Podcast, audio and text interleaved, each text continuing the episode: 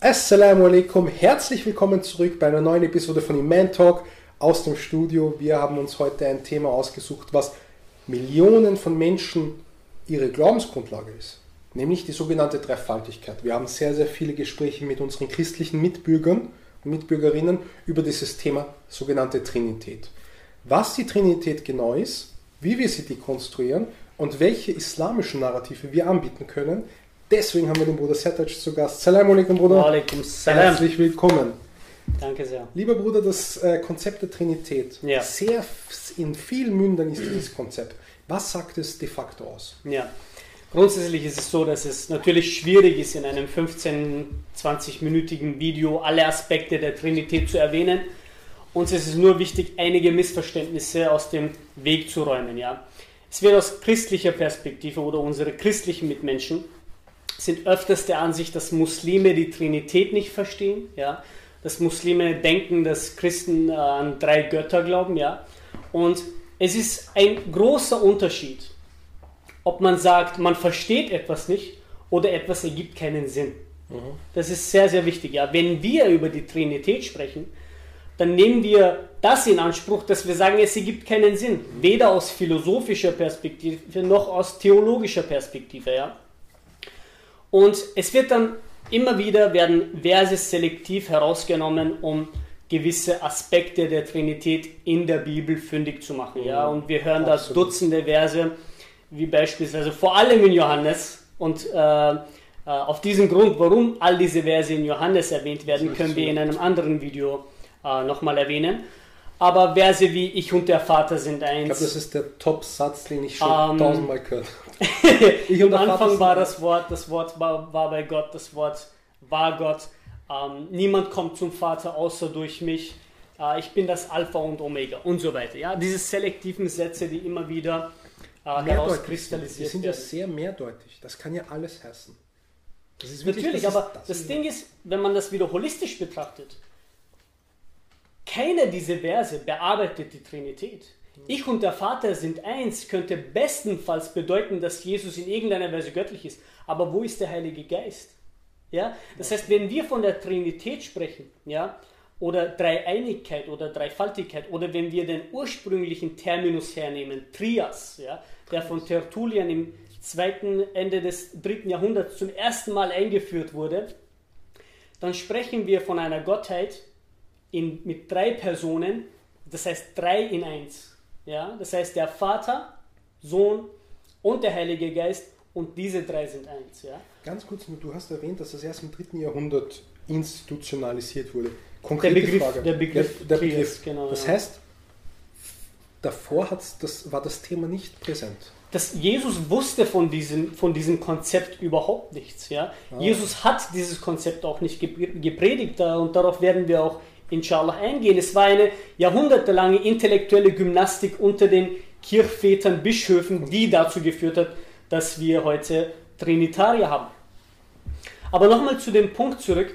Ähm, es werden dann Verse genommen, wie beispielsweise Jesus sagte, ähm, geht hinaus in die Welt und äh, tauft im Namen des Vaters, des Sohnes und des Heiligen Geistes. Und da wird quasi gesagt, das ist die Trinität. Aber das ist ein Trugschluss, ja? weil was ist die Trinität? Die Trinität hat viel mehr Annahmen. Erstens, die Trinität bedeutet, wie wir erwähnt haben, der Vater, der Sohn, der Heilige Geist und diese drei sind eins. Das ist sehr, sehr wichtig, weil sonst haben wir keinen Monotheismus. Ja. Des Weiteren ist bei dem athanasianischen ähm, äh, Glaubens, ähm, Glaubensbekenntnis ist verankert, dass der Vater, Sohn und der Heilige Geist gleich ewig existieren, gleichgestellt sind und koexistent. Das heißt, sie existieren gleichzeitig nebeneinander. Äh, wenn man sagt, geht hinaus in die Welt, ja, Jesus sagt das, und tauft im Namen, im Namen des Vaters, des Sohnes und des Heiligen Geistes, da werden nur die drei Namen erwähnt. Es wird nichts anderes erwähnt. Das ist dasselbe, wie wenn ich jetzt komme oder ein christlicher Mitmensch kommt und sagt, äh, den Vers in Markus, wo Jesus sagt, nicht ich weiß den jüngsten Tag, der Sohn weiß es nicht, nicht die Engel wissen es, sondern nur der Vater. Das heißt, wer wird hier erwähnt? Der Sohn, der Vater und die Engel. Jetzt könnte man sagen, okay, das ist die Trinität. Ein anderes Beispiel, was wir aus dem Koran entnehmen können, Allah subhanahu wa ta'ala sagt, gehorcht Allah, gehorcht dem Gesandten und denjenigen, die Be Befehlsgewalt unter euch haben. Ich meine, wie absurd wäre es, wenn jetzt Muslime aus diesem Vers entnehmen, dass wir jetzt Allah, den Propheten und diejenigen anbeten, die Befehlsgewalt haben, ja? Äh, folgen, nicht anbeten. Ja, ja, das ist es. Und deswegen, wenn wir etwas interpretieren, dann muss es eine Grundlage haben. Absolut. Jede Deutung hat eine Grundlage. Ich kann nicht hergehen und sagen, beispielsweise, ich bin auf der Straße, ich sehe eine Straßenlaterne und denke mir, nur weil die Menschen sie Laterne nennen, heißt es nicht, dass sie keine Laterne ist. Ja, ich kann sie jetzt nicht einmal äh, deuten, dass es eine Ampel ist, beispielsweise. Ja. Deswegen, und das ist diese, diese Gewissheit, die wir im Islam haben, egal welche Aussage wir tätigen, sie ist zurückzuführen auf den Koran, der Sunna oder der islamischen Gelehrsamkeit. Ja? Das ist auch eine, ein sehr befriedigendes Gefühl. Lass uns ehrlich sein. Ich möchte wirklich gerne ehrlich über diese Themen sprechen. Ich kenne keinen Muslim, der diese Religion verfolgt und der über solche Dinge in irgendeiner Weise zweifelt. Weil sie so klar sind. Nicht, weil es diese Schuberheit gibt. Natürlich gibt es diese, äh, manchmal hat man irgendwo einen gewissen Zweifel, aber diese Grundpfeiler des Islams sind ganz klar definiert. So glasklar und das ist, um ehrlich zu sein, deswegen finden auch viele, viele Menschen zum ja. Islam, weil sie diese klare Botschaft von Allah haben. Alhamdulillah gibt es. Ja, und das Ding ist, wenn wir jetzt ähm, diametral dazu das Gotteskonzept im Islam betrachten, dann haben wir den Tawhid. Ja, wir haben den Monotheismus, den reinen Monotheismus, der fast auf jeder zweiten Seite des Koran verankert ist. Ja? Und die islamische Gelehrsamkeit hat das ähm, sehr, sehr schön kategorisiert, dass es für uns einfach ist zu verstehen. Ja? Allah subhanahu wa ta'ala sagt beispielsweise im Koran, وَمَا خَلَقْتُ الْجِنَّ وَالْإِنسَ إِلَّا لِيَعْبُدُونَ Allah hat die Menschen und die Djinn nur dazu erschaffen, damit sie was tun? Damit sie ihm dienen. Ja? Dann wird erwähnt, dass die Einzigartigkeit in der Herrschaft Allahs, dass nur er derjenige ist, der herrscht. Ja? Dazu gibt es Verse im Koran, auf die wir zurückführen können. Äh, ja, dass die Herrschaft nur Allah subhanahu wa ta'ala gehört. Dann haben wir die Attribute und Eigenschaften, ja, dass Allah der Einzigartige ist in seinen Namen und Attributen, in seinen Eigenschaften. Dazu haben wir Verse, wo es heißt, äh, Nichts ist ihm gleich. Ja? Das heißt, alles, was wir uns gedanklich vorstellen ja. können, ist ihm nicht gleich. Er ist der Allhörende, der Allsehende. Das heißt, egal was wir die, bezüglich dem Tawhid predigen, wir haben immer eine Grundlage, ein Fundament, auf der wir zurückgehen können. Und es ist nicht so, dass der Islam keine Interpretation zulässt, ja. Nur es ist so, dass jede Interpretation ja. eine Grundlage haben sollte. Wenn wir uns jetzt die Trinität historisch ansehen, ja, wenn wir weiter zurückgehen vor dem Neuen Testament, mhm. dann finden wir im Alten Testament an keiner Stelle, wo Juden in irgendeiner Weise einen Zugang zu einem tritheistischen ja. Weltbild hatten. Ja? Es, gab, es gab jüdische Gruppen, die behaupteten, dass es einen allmächtigen Gott gab und dass die Weisheit Gottes äh, eine separate Entität ist und auch in gewisser Weise Gott. Ja. Verdient sie Anbetungswürdigkeit? Das kann ich jetzt nicht sagen, so weit habe ich mich in dieses Thema äh, noch nicht äh, hineingelesen, aber dass die Weisheit Gottes eine externe Entität ja. ist. Ja. Und diese Gruppen gab es, aber dass die Idee einer Trinität wurde auch in keiner Weise prophezeit. Ja. Auch zur Lebzeit von Jesus. Ich meine, wir haben so klare Aussagen von Jesus im Neuen Testament, ja. Und jetzt wird sich der eine oder andere fragen, ja, wie sind denn die Christen auf diese Idee der Trinität gekommen? Und wie ich vorhin erwähnt habe, das war eine jahrhundertelange intellektuelle Gymnastik unter den Kirchvätern. Natürlich gab es auch einen politischen Einfluss. Ähm, aber wenn wir uns die frühen Kirchenväter ansehen, darunter zähle ich Ignatius, darunter zähle ich ähm, beispielsweise Tertullian, den ich vorhin erwähnt habe, und viele andere, ja. Wenn man sich ihre Schriften ansieht, auch sie haben äh, Jesus, dem Sohn, nicht dem Vater gleichgestellt. Also das wäre vielleicht eine Herausforderung an unsere christlichen Mitmenschen, ja, damit wir einen gewissen äh, Diskurs haben. Äh, wo denn die frühen Kirchenväter vor dem athanasianischen Glaubensbekenntnis in irgendeiner Weise die Aussage getätigt haben, dass der Vater und der Sohn gleichgestellt sind. Und es gibt einen Vers im Johannesevangelium, ziemlich am Anfang. Dieser Vers hat die christliche Welt quasi zum Beben gebracht, was die Kirchenväter im ersten, zweiten und dritten Jahrhundert betrifft. Darin heißt es in diesem, äh, in diesem Vers, dass Jesus sagt, du bist, wer? Der Vater, ja. Gott, du bist der einzig wahre Gott und Jesus Christus, den du gesandt hast. Ja? Das heißt, er erwähnt hier schon Schönes ganz Satz. klar, also das Konzept, ich weiß nicht, wie man das besser erklären soll, ja? dass, dass Gott der einzig wahre Gott ist und Jesus Christus und dieses und ist eine, äh, ist, ein, ist, ist eine Separierung, also ein separates. Ja? Darauf folgt sozusagen. Genau so ist es. Und Jesus Christus, den du gesandt hast. Ja? Das ist ganz klare Aussagen. Ich meine, das ist eigentlich ein Satz, der uns Muslime eigentlich wirklich sehr gut gefällt, um ehrlich zu sein. Also wenn ich das höre, wenn das mir jemand sagt, das könnte auch ein Muslim sein. Ja. Das Ding ist ja auch, wir sagen ja nicht, dass äh, das Neue Testament äh, zur Gänze yeah. völlig inakzeptabel ist und verfälscht ist. Es gibt gewisse Wahrheiten im Neuen Testament, es gibt gewisse Wahrheiten im Alten Testament, ja. Aber die Frage ist einfach, und das ist auch etwas, was uns immer wieder in den Mund gelegt wird, ja, dass wir, wenn wir die Göttlichkeit Jesus äh, bewiesen haben wollen, dass wir sagen, zeigt mir, wo Jesus sagt, ich bin Gott. Ja, diese wortwörtliche, ja. Es ist nicht so, dass wir wortwörtlich ja, diese Aussage von Jesus möchten, ja. Aber wenn wir sehen, dass Jesus Dutzende Szenarien hatte im, im Neuen Testament, er hatte die Diskussion mit dieser kanaanäischen Frau, ja. Er hatte äh, dieses Szenario mit seinen Jüngern, wo er den Feigenbaum verflucht. Äh, wir haben das Szenario mit äh, dem, dem jüdischen Schriftgelehrten, wo er dem jüdischen Schriftgelehrten sagt, du bist nicht weit weg, fern vom Reich Gottes. Ja? Aber an keiner Stelle sehen wir irgendeinen Zugang von, von, von einer Trinität, dass quasi der Vater, Sohn und der Heilige Geist und diese drei sind eins, dass das gepredigt wurde. Und vielleicht ist noch wichtig zu erwähnen für unsere christlichen Zuschauer, weil das hat ja auch unsere, unser Dauerformat hat natürlich auch eine Anspruchsfunktion an unsere christlichen Mitmenschen das ist nicht etwas, äh, eine persönliche Kritik an euch. Also das ist jetzt, was wir hier äh, intellektuell versuchen zu erörtern, sind in keiner Weise ähm, Herabwürdigungen oder sowas, sondern das sind, der Bruder Setter zitiert hier Christus. Bin ich so rübergekommen? Nein, nein, es kommt auch nicht so drüber. Ich will nur, dass das klar ist. Okay. Wir laden hier sehr viele Menschen Natürlich, ein zum ich Dialog. denke, jemand, der uns verfolgt, äh, hat das auch schon mitbekommen, dass absolut, in dieser Weise wir eigentlich eine Aufklärung möchten. Ja, und unseren christlichen Mitmenschen einen Denkanstoß geben möchten, sich mit diesen Sachen zu beschäftigen. Dennoch muss man halt diese Punkte wirklich kritisch erwähnen. Ja, das, ja. Ist, das ist aber auch nichts Unnatürliches, wenn ihr auch kritisiert.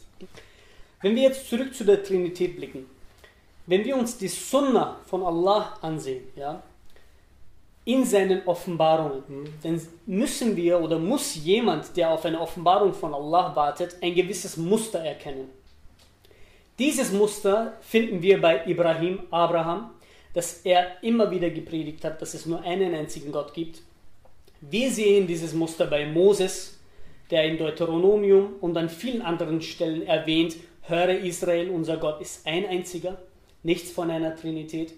Wir sehen im Koran, wie ich vorhin erwähnt habe, auch Verse in, in Surah Al-Ikhlas, Qul huwallahu ahad, Allahu Samad, ja, er ist Allah ein einziger, der Unabhängige, von dem alles abhängt.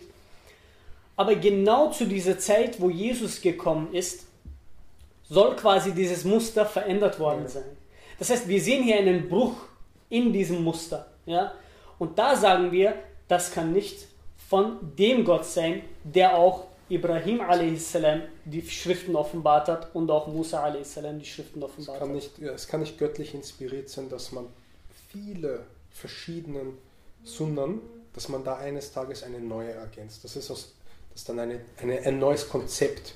Ein sehr radikales auch. Es ist sehr radikal, es ist eine kurz, sehr radikale sehr Veränderung. ist es eigentlich gekommen, dass, das, dass, diese, dass der trinitarische Ansatz ähm, sich entwickelt hat, dass das nicht etwas Neues, eine neue Offenbarung oder sowas gewesen ist. Weil dann wäre es zumindest mal biblisch äh, belegbar, aber es ist ja eine, eine Art Prozess gewesen, oder? Natürlich, also wie ja ich vorhin erwähnt habe, genau so ist es. Und das Ganze hat natürlich im äh, äh, Konzil von Nicea seinen, sagen wir mal, Höhepunkt, wobei, das ist auch wichtig zu erwähnen, ja. Wir haben bis jetzt alles, was wir erwähnt haben, äh, ist nur der Sohn und der Vater vorgekommen, ja. Wo ist der Heilige Geist? Der Heilige Geist, ähm, geehrte Geschwister, wurde im Konzil von äh, Konstantinopel eingeführt. Was heißt das? Der Glaube an den Heiligen Geist war davor schon vorhanden, aber im Konzil von Konstantinopel, das müsste um das Jahr 480 nach Christus sein, wurde der Heilige Geist in die Trinität hinzugefügt. Das heißt, er war ein essentieller Bestandteil der Trinität. Man muss sich vorstellen, in diesen 500 Jahren gab es diese intellektuelle Gymnastik hin und her und Jesus Frieden und Segen auf ihm hatte nichts mit dem zu tun. Das ist eigentlich sehr traurig. Je, natürlich, Jesus Frieden und Segen auf ihm hatte seine Botschaft ganz klar geäußert und äh, die Menschen danach haben sie verändert. Ganz klar, wie Allah subhanahu wa ta'ala auch im Koran erwähnt, äh, wehe denen, die das Buch mit ihren, mit ihren Händen was machen? Verfälschen. Ja, für einen günstigen Preis. Und das ist sehr interessant, warum Allah hier Buch erwähnt. Was heißt Bibel? Was heißt Bibel? Bibel. Willst du, fragst du mich oder? das ist eine rhetorische Frage jetzt. Bibel kann man übersetzen mit Biblos, ja. das Buch der Bücher. Das heißt, Allah subhanahu wa ta'ala bezieht sich direkt darauf. Ja? Er hätte auch sagen können, äh, alte Schriften. Ja? Er hat genau den Terminus Buch erwähnt. So. Das heißt, aus historischer Perspektive sehen wir hier, dass die Trinität nicht verankert ist. Und wir sehen auch, dass die ersten Kirchenväter Subordinationisten waren. Das heißt, sie haben nicht geglaubt, dass der Vater und der Sohn gleichgestellt sind. Genau so ist es ja. Und dann haben wir natürlich Athanasius, der mit diesem Glaubensbekenntnis gekommen ist, ähm, dass sie gleichgestellt sind, gleich ewig, koexistent. Und das wurde natürlich im Endeffekt auch akzeptiert, weil wenn du es nicht akzeptiert hast, bist du vertrieben worden, wie äh, Arianus beispielsweise. Das war ja auch die Zeit des Mittelalters, also ab 500, 500 bis 1500 danach, das war ja genau dieses Mittelalter. Genau so ist es. Und schwarze Zeit. Es wird auch, wie du vorhin erwähnt hast, auf das wollte ich noch äh, anknüpfen. Es wird dann auch immer wieder diese Theorie, nicht alle Christen, aber einige Christen diese Theorie herangezogen, dass quasi eine progressive Offenbarung dass man sagt, okay, äh, es hat sich schrittweise, sukzessive hat sich das entwickelt. Nach ja. Jesus. Äh, genau, die ja. Trinität, ja. Ähm, aber wir haben hier Dutzende Probleme bei, diesem, äh, bei dieser Denkweise oder sehr, sehr viele Trugschlüsse. Erstens, wenn wir sagen, dass zuerst der Vater, dann der Sohn und im Jahr 480 der Heilige Geist hinzugekommen ist, stellt sich die Frage, wer sagt, dass es bei drei aufhört?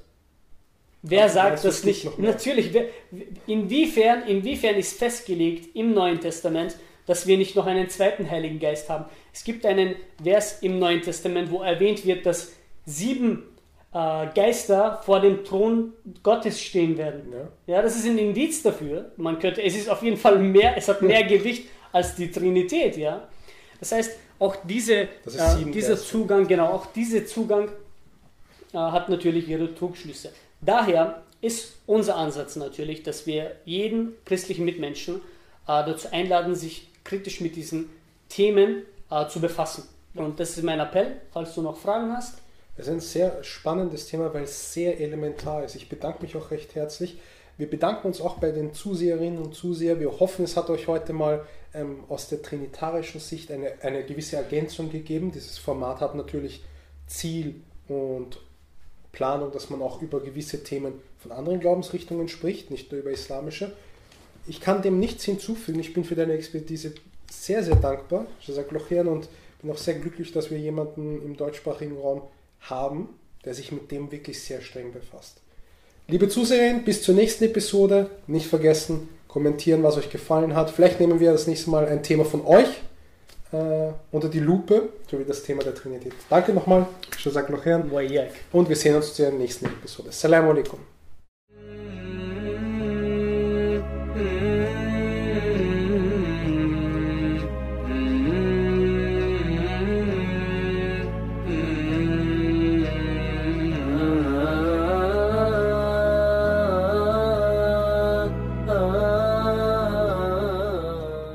Wenn dir diese Show gefällt und du noch weitere Gäste sehen möchtest, dann werde auch du ein Iman-Supporter und unterstütze unsere Arbeit langfristig. Profitiere von kostenfrei zugesendeten Dauermaterial und sieh Woche für Woche, wie deine regelmäßige Spende für die Dauer verwendet wird. Wenn du von Iman überzeugt bist, dann klicke jetzt den ersten Link in der Beschreibung und werde noch heute Iman Dauer Supporter. Danke vielmals.